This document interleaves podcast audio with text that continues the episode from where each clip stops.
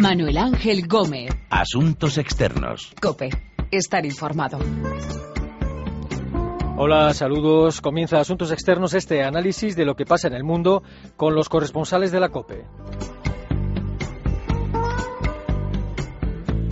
Vamos a dirigir nuestra mirada hacia Siria e Irak y esa gran coalición que está poniendo en marcha Estados Unidos para derrotar a los yihadistas del Estado Islámico. Viajaremos a Alemania, donde el partido anti-Unión Europea está creciendo a pasos de gigante. Ya tiene representación en los parlamentos de tres Länder y a Francia. Allí hay quien cree que el presidente François Hollande no terminará su mandato de cinco años y el primer ministro Manuel Valls advierte de que la extrema derecha está a las puertas del poder. De todas estas historias vamos a hablar con nuestros corresponsales en Washington, Berlín y París, Juan Fierro, Rosalía Sánchez y Asunción Serena.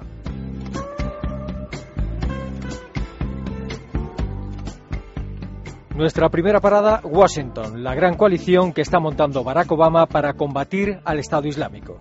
We will degrade and ultimately destroy ISIL through a comprehensive and sustained counterterrorism strategy. First, el presidente de Estados Unidos anunciaba hace unos días en un mensaje a la nación que el grupo Estado Islámico será destruido por medio de una estrategia antiterrorista. Obama cuenta ya con el apoyo de alrededor de 30 países, apoyo en diferentes grados. Washington, Juan Fierro, saludos. ¿Qué tal? Saludos desde Washington. ¿Qué tal? ¿Qué se conoce de esta estrategia de Obama para derrotar a los yihadistas en Irak y en Siria? Pues fundamentalmente lo que anunció el propio presidente en su discurso a la nación, una estrategia de cuatro puntos. El primero sería ampliar los ataques aéreos en Irak y, ampliarlos a Siria. Segundo, el aumento del apoyo a las eh, tropas que están sobre el terreno y aquí se sitúa el envío de 475 soldados norteamericanos más a Irak. También entrenar y armar a las milicias moderadas sirias. Eh, tercero, extender las capacidades antiterroristas de los Estados Unidos para prevenir eh, cualquier ataque del Estado Islámico. Y por último, continuar con la asistencia humanitaria. Para todo ello, como el presidente Obama afirmaba que Estados Unidos va a liderar una amplia coalición de países tanto occidentales como de la región, insistiendo que esto no es una guerra como la guerra de Irak o como la guerra de Afganistán, que será una operación terrorista y aquí planteaba los ejemplos de lo que ha hecho hasta el momento Estados Unidos en países como Yemen o como Somalia. Eh, forman parte de esta coalición varios países árabes y desde Washington lo que aseguran es que algunos incluso estarían dispuestos a participar en los bombardeos. Sí, son unos 30 países eh, con 30 niveles de ayuda diferentes, con 30 razones diferentes para colaborar y hasta ahora hay muy pocos compromisos puestos en documentos, puestos eh, negro sobre blanco. En Europa, Francia ofrecía vuelos de reconocimiento, Gran Bretaña ofrecía armar a los kurdos como los alemanes, Arabia Saudí a permitir que en su territorio se entrenen las milicias moderadas eh, sirias. Funcionarios del Departamento estadounidense decían efectivamente que había países árabes dispuestos a colaborar en los ataques aéreos, aunque no se han dado nombres. Y en esta coalición, sobre todo, lo que hay son muchos interrogantes, muchas dudas. Por ejemplo, el papel de Turquía, fundamental en la región, y también que además que parece bastante remisa a colaborar, la negativa de Irán con su notable influencia en el gobierno iraquí. Es decir, hay todavía muchísimos interrogantes en cómo va a funcionar esta, esta coalición. Hay interrogantes, como digo, en la coalición y los hay también interrogantes en el propio Congreso de los Estados Unidos, que está dividido o que no sabe qué hacer sobre si votar o no una nueva autorización para que darle permiso al presidente para ordenar los bombardeos, si para eso ya valen las autorizaciones aprobadas en 2001 después de los eh, atentados del 11 de septiembre y en 2002 para la invasión de Irak y, Afganistán. Todo además, eh, estas dudas en el Congreso, si realizarlo antes o después eh, de las elecciones legislativas del mes de noviembre, porque para complicar aún más la situación, Estados Unidos pues prácticamente ya está en campaña electoral ante esas legislativas del próximo mes de noviembre. Eh, al menos públicamente no hay ninguna intención, dicen, de combatir sobre el terreno, pero el director de la CIA sí ha dicho que, puede haber en los próximos meses hasta 5.000 militares norteamericanos sobre el terreno, aunque con otros cometidos que no serían combatir. Bueno, Obama eh, insiste por activa y por pasiva que no habrá botas americanas sobre el terreno. Esto no es una nueva guerra de Irak, como decíamos, o de Afganistán. Pero también reconoce, y el Pentágono es el primero que reconoce esto, es que sin una fuerza sobre el terreno no se podrá ganar la batalla contra el Estado Islámico. Ahora mismo hay unos 1.600 soldados estadounidenses en Irak en labores de asesoramiento a las fuerzas iraquíes para garantizar el éxito de los ataques aéreos y en labores que garantizan la seguridad de los edificios y de los diplomáticos estadounidenses.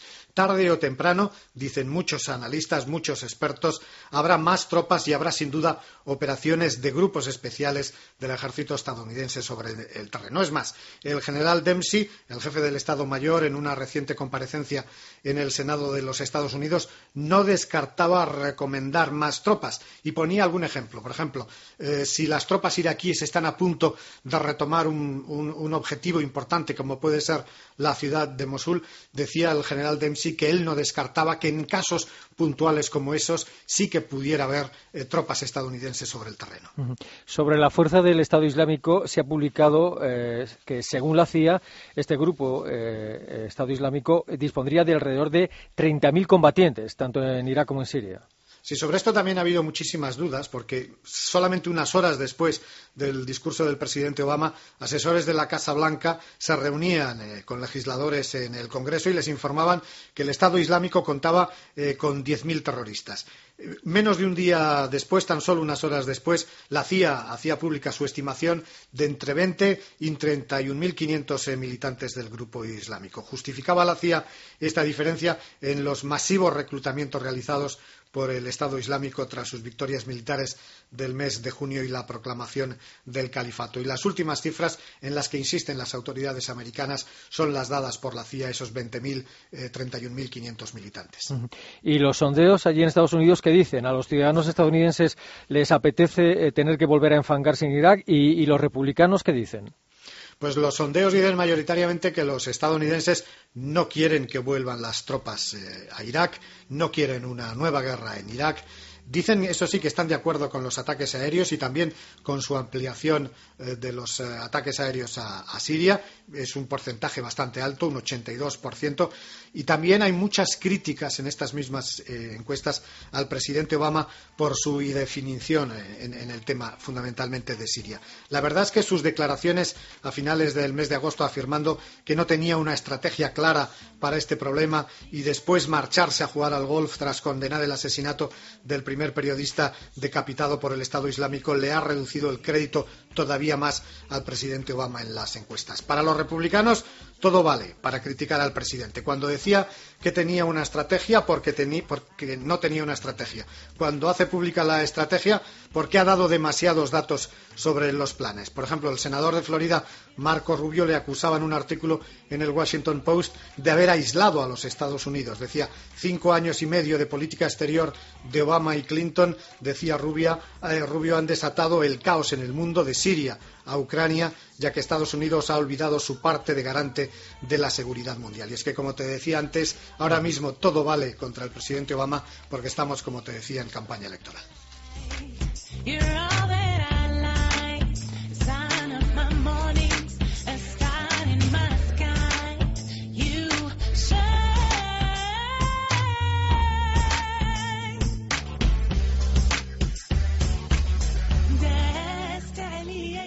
Estados Unidos prepara la coalición para luchar contra los yihadistas en Irak y Siria y en Alemania gana terreno el partido de los alérgicos a la Unión Europea.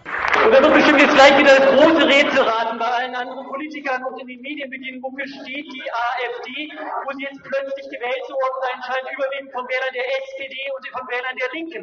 Das passt ja überhaupt nicht ins Weltbild der Politiker und der meisten Medien herein. El líder de Alternative for Deutschland hablaba de todos los que les han criticado, los que les han dicho que eran de extrema derecha. Decía que los resultados de las elecciones en los Länder de Turingia y Brandeburgo demuestran que sus votantes proceden de todo el espectro político Berlín, Rosalía Sánchez, saludos. Hola, saludos. Sí, así es. Eh, están eufóricos eh, por esta victoria, que lo es. Es decir, ya están presentes no solo en el Parlamento Europeo, sino además en tres de los Länder alemanes. Se han convertido en una fuerza política que hay que tener en cuenta necesariamente y con la que hay que contar, digamos, en el mapa electoral alemán. Y, ah, em, van a más, ¿no? Eh, los euroescépticos se consolidan entonces como fuerza política en Alemania, porque cada vez tienen más votantes, ¿no? Bueno, eh, si vemos los resultados de, los, eh, de las elecciones en estos dos Länder últimos, el 12% y casi el 10%, vemos que se han convertido en un partido casi bisagra de los grandes, eh, con los que por ahora no hay posibilidades de coalición por una cuestión de voluntad. Es decir, por parte de la CDU, de la Unión Cristiana Demócrata, ahí Merkel ha, ha dado la consigna. No habrá coaliciones con Alternative für Deutschland. En el caso de los socialdemócratas, no hay una consigna tan clara, pero bueno, las divergencias, eh, digamos, ideológicas son tales que se, se, haría dificilísima, ¿no? En este sentido, pues están todavía un poco apartados. Pero qué duda cabe que con ese porcentaje y con la desaparición de partidos como es el de los liberales del ECP, que no entra en ninguno de estos parlamentos en las últimas elecciones, pues cobran un papel mm, relevante en la política alemana y la estrategia que habían seguido hasta ahora los grandes partidos de ignorarlos, de alguna forma, bueno, no hacer caso, considerarlos un poco eh, intento populista de recabar votos, pues ya no vale y que hay que fijar otras estrategias para, para contrarrestarlos. ¿Y qué es lo que pide y lo que propugna este partido, Alternative for Deutschland? Bueno, ellos están recabando votos de todos aquellos alemanes indignados con los rescates europeos, que no son pocos. Y esos eh, indignados, digamos que están en, en, todos los partidos, son votantes de la CDU y también del SPD. Ellos recaban mucho voto de funcionario, mucho voto de profesor. Eh, es un voto mm, que en principio sale de la CDU mayoritariamente, se supone, mm, pero que rascan por todas partes. Por ejemplo, tenemos muy claro en la campaña que han hecho ahora mismo en estos dos estados en los que estamos hablando de Alemania del Este.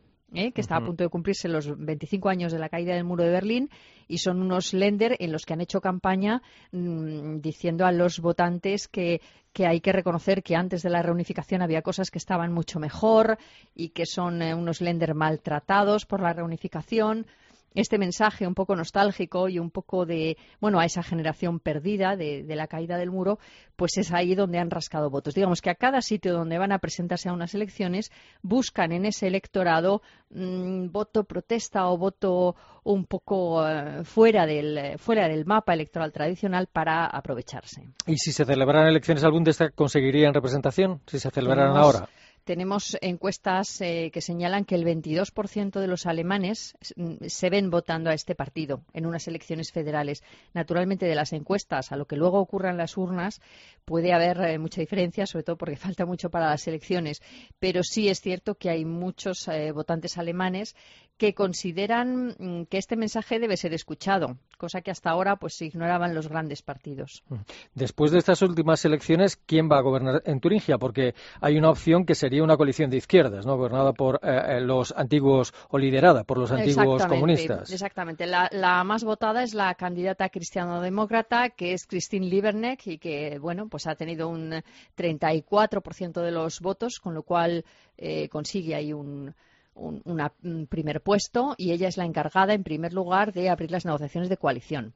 Pero tenemos a Die Linke, que es un partido que es una, formado por una excesión, una excesión de los socialdemócratas y los excomunistas que se reciclaron a la democracia después de la caída del muro de Berlín, que es un partido que durante estos 25 años ha sido bastante marginal, que ha obtenido algunos diputados, pero que no ha tenido opciones de gobierno en ningún caso, pues bueno, se sitúan como segunda fuerza política con un 28% de los votos, es decir, a solo seis puntos del primer votado, y que tiene muy fácil formar una coalición con los socialdemócratas y con ese 12% más mm, quitar a la CDU el gobierno de este, de este Estado federado por primera vez en 25 años, que sería algo histórico. Bueno, las negociaciones están abiertas, eh, todo el mundo quiere sacar ahí naturalmente la mejor tajada. Vamos a ver qué resulta. Pero la, la, posibilidad matemática existe. Poco a poco, quienes están desapareciendo del mapa político en Alemania son los liberales. Sí, sí, es una desaparición terrible. Coincide, además, bueno, la cabeza más visible que, que hemos conocido estos, esta anterior legislatura de los liberales era Guido Westerwelle, el ministro de Exteriores mm, tan amante de Mallorca y de España, que está pasando un cáncer, está ahora mismo sí. recuperándose y luchando ahí con todas sus fuerzas. Pues bueno, pues la imagen de, de Westerwelle es un poco la del partido también. Está muy perdido eh, tratando de buscar la forma de recuperarse y vamos a ver si para las siguientes federales reaparecen en el mapa electoral alemán.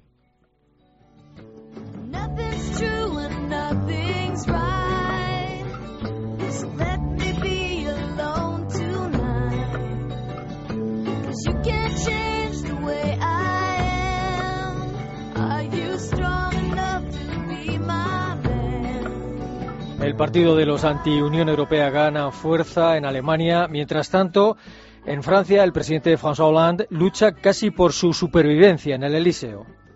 Je ne me départirai pas de ce qu'est ma responsabilité. Je ne dévierai pas de cette règle de conduite, parce que c'est l'intérêt du pays, parce que c'est le rôle qui m'a été confié et parce que c'est la force de nos institutions. Mais elles ne doivent pas être simplement une protection, elles doivent être ces institutions un moyen d'agir. Hollande dice que no va a eludir sus responsabilidades y que trabajará hasta el final. Y Marine Le Pen se coloca como favorita para ganar las próximas elecciones si no cambian las cosas según los sondeos. París, Asunción Serena, saludos. Hola, ¿qué tal? ¿Qué tal? Eh, ¿Realmente corre peligro la presidencia de Hollande y, y puede no terminar sus cinco años de mandato? Pues bueno, justo acabamos de oír a Hollande ¿no? hace unos días al margen de la cumbre de la OTAN decir que él ha sido elegido por cinco años que está en mitad del mandato y que no hay sondeo, por malo que sea, que vaya a interrumpir el mandato que el pueblo ha dado al presidente de la República. Así que, bueno, él llega a decir que su deber es no ceder a la presión, resolver los grandes temas a los que se enfrenta Francia y que asume toda su responsabilidad. Con lo cual, aunque las cifras son demoladoras, como como, como dices, los sondeos son increíbles para él. Eh, solo tiene un 13% de popularidad y hasta el 62% de los franceses incluso le están diciendo que, que se vaya antes de terminar el mandato, pues él piensa que, que puede y debe gobernar siendo, aunque sea el presidente más impopular. Y luego hay quien le sugiere que, puesto que a peor no puede ir, pues que diga que no va a presentarse a las presidenciales en 2017 y que entonces pues se dedique a aplicar las reformas que el país necesita, porque como a peor no puede ir, pues adelante y hacer todo lo que piense que sea necesario para que el país salga adelante. Eh, ¿Qué factores están llevando a Holanda a esta situación ruinosa de su presidencia? Pues la verdad es que son varios. Pienso que el principal es el que los franceses en realidad se sienten engañados desde el principio. Porque no sé si os acordáis cuando eh, llegó nada más llegar a la presidencia, lo primero que prometió es que iba a modificar el Tratado Europeo. Y de hecho lo vendió como que había sido uno de sus principales logros, pero la realidad era que no había modificado ni una sola coma del tratado como reconoció el primer ministro unos meses después. O sea que Luego ha pasado un año diciendo que iba a parar, el, que el paro iba a cambiar, o sea que en lugar de ir aumentando, que la curva iba a tomar la otra dirección y que iba a empezar a disminuir. Los meses pasaban y el paro aumentaba. Y lo mismo con los impuestos, cada vez más impuestos también. Luego anunció que el crecimiento económico estaba ahí, y se encuentra con que las cifras dicen lo contrario. Eh, en el caso del ministro, el secretario de Estado, que que asume eh, su papel, o sea, su, su, nuevo cargo, y a los nueve días tiene que dimitir porque resulta que no paga impuestos. Nombra otro, el, el, justo el anterior al que había nombrado estaba en desacuerdo con la política que él llevaba. En fin, mm, pues luego está el apartado personal, que eso tampoco hay que olvidarlo. El, un comunicado, primero él, diciendo que declara su que se acaba la relación con, con la primera dama y luego la venganza de esa primera dama, de Valencia Baylor, con un libro que ha sido desmoledor, presentando una imagen pues lejos del hombre cercano y normal que siempre ha querido dar. O sea que, como ves, hay muchas y muy variadas causas. ¿La remodelación de gobierno que hizo Holanda a finales de agosto ha cambiado algo las cosas o se han quedado igual? Pues mira, aparte de la anécdota del secretario de Estado, que llevaba años sin pagar impuestos y que tampoco pagaba alquiler, por supuesto, pues hemos visto que François Hollande lo que hace es limitarse más a los temas internacionales. O sea, el último lo hemos visto con la intervención militar en Irak y solo se ha dedicado a esos temas que, en los que piensa que crecen la estima de los ciudadanos. Y mientras tanto es Manuel Valls, su primer ministro, el que asume ese giro socioliberal de la política con un discurso encendido de apoyo a las empresas, batallando con los diputados socialistas que quieren una política menos rigurosa. En fin, se dice que hace pocos uh, días Manuel Valls llegó a decir que si en tres o seis meses las cosas no cambian, que están perdidos. Bueno, habrá que saber si esto es cierto o no, pero la verdad es que si las cosas de momento no han cambiado, pero si no cambian, pues esto puede ir a mal. Hay una lucha interna en el Partido Socialista porque hay algunos que no están de acuerdo con el rumbo que está tomando eh, la política de Hollande y en la UMP, el, principal partido conservador en Francia, las cosas no están mucho mejor. Eh, Marine Le Pen lo que está haciendo es recoger los frutos de esta debacle de la izquierda y de la derecha. Así es, porque si en la UMP llevan dos años de guerras internas, pues ahora están surgiendo además como champiñones candidatos a la presidencia del partido. Todo está abierto y, como dices, pues Marine Le Pen recogiendo los frutos de esta debacle de, la derecha y de y del, del que va que le, va a la izquierda, ¿no? Y es la única, de hecho, que está insistiendo en que François Hollande debe disolver la Asamblea porque está convencida de que los franceses y de que están preparados para entregarle las llaves del poder. Y, de hecho, el propio Manuel Valls hace poco, pocos días dijo que la extrema derecha está a las puertas del poder, o sea que, que no es ella la única que lo piensa, ¿no? En cualquier caso, los sondeos dicen que si Le Pen eh, se presenta a las elecciones presidenciales sería la más votada de todos y si a la segunda vuelta estuviera enfrente a Hollande sería ella la que sería nombrada presidenta de la República. Y se vuelve a hablar del retorno de Nicolás Sarkozy sí, bueno, ese, llevamos hablando del retorno desde que se fue, pero esta vez parece que la cosa va en, que en serio, ¿no? Se espera que, él mismo anuncie al final de la semana y no se sabe si presentará su candidatura a presidir el partido de la UMP. Sabes que la elección del presidente del partido es ahora en noviembre, a finales de noviembre, y bueno, como le aconseja, de Armada Chirac le aconseja la, la, mujer del antiguo presidente de la República, ella le aconseja que se mantenga al margen del partido porque tal y como están, con tantas divisiones, pues solo puede ser un lastre para él. Pero bueno, en cualquier caso, según dicen, está cada vez más convencido de que es el único que puede salvar a Francia del desastre en el que está, sustituir a François Hollande y frenar la subida del Frente Nacional.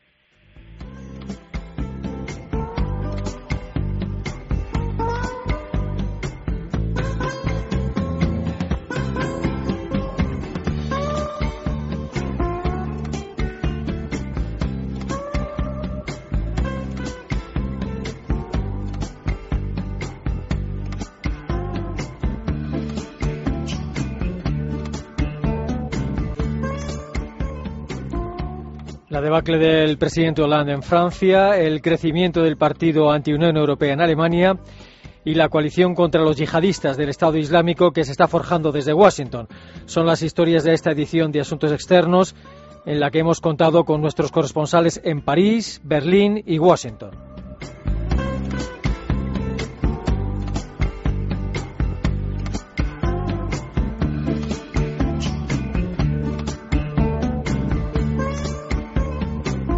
Recuerden que pueden seguir Asuntos Externos en cope.es, que nuestra dirección de email es asuntosexternos.cope.es y que también estamos en Twitter, Asuntos Externos todo junto. Volvemos la próxima semana aquí en cope.es.